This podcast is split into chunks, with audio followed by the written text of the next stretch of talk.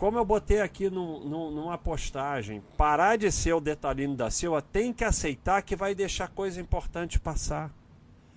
O, o, o, a coisa do detalhino é porque a gente tem aquela agonia que alguma coisa vai passar. Então, você confere cartão de crédito porque, porra, podem te roubar 10 reais. E aí você perde um tempão nisso. Então, eu confiro por ordem de grandeza. Todo mês vem mais ou menos o mesmo valor. Veio um valor diferente, eu vou lá e olho só as coisas grandes. E está resolvido. Se veio o mesmo valor, se roubarem 10 reais, vão roubar. Você tem que aceitar que algumas coisas vão passar.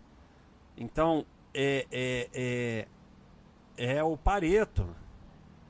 E, e assim, o, o grande problema é esse o fato de você ser detalhino não quer dizer que a coisa importante também não vai passar. Na análise de empresas, ser detalhino só vai piorar, você vai terminar com a empresa pior. Então você tem que vencer essa sua ansiedade de esse negócio de alguma coisa vai passar, a mim não me enganam. A mim não me engana é uma desgraça. Todo mundo é enganado durante a vida.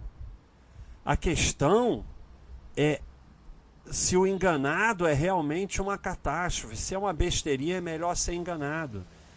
Né? O, o, toda empresa é roubada, e aí você tem um controle de roubo, e que chega um ponto que as pessoas que trabalham naquilo falam: olha, esse percentual de roubo aqui é mais caro controlar. Então vai um percentualzinho ser roubado. Porque para chegar no 0% de roubo, você vai gastar mais do que aquele percentualzinho que você deixa passar. Isso vale para a sua vida. Psicologicamente é complicado, porque tem que abandonar a ilusão de controle. E tem que pensar em patrimônio, não ativo individual.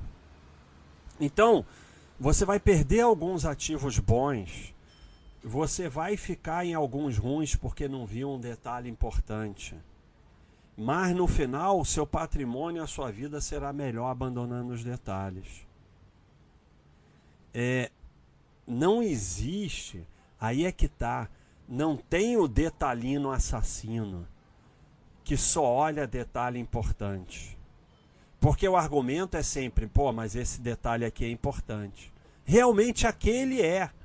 Mas para chegar naquele detalhe importante, ele perdeu horas e horas e fez um monte de rolo com detalhes sem importância.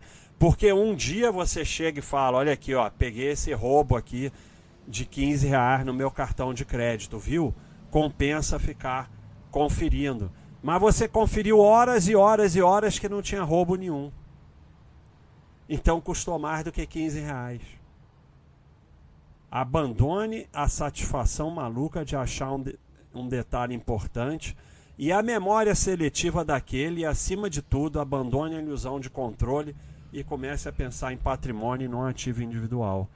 Porque você vai descobrir o detalhinho importante vai ter memória seletiva daquele, mas não vai ver as horas e horas e horas que você perdeu com detalhes sem importância nenhuma, porque você não vai virar o detalhinho assassino que só olha o detalhe importante. Para chegar no detalhe importante, você vai olhar milhares de detalhes sem importância.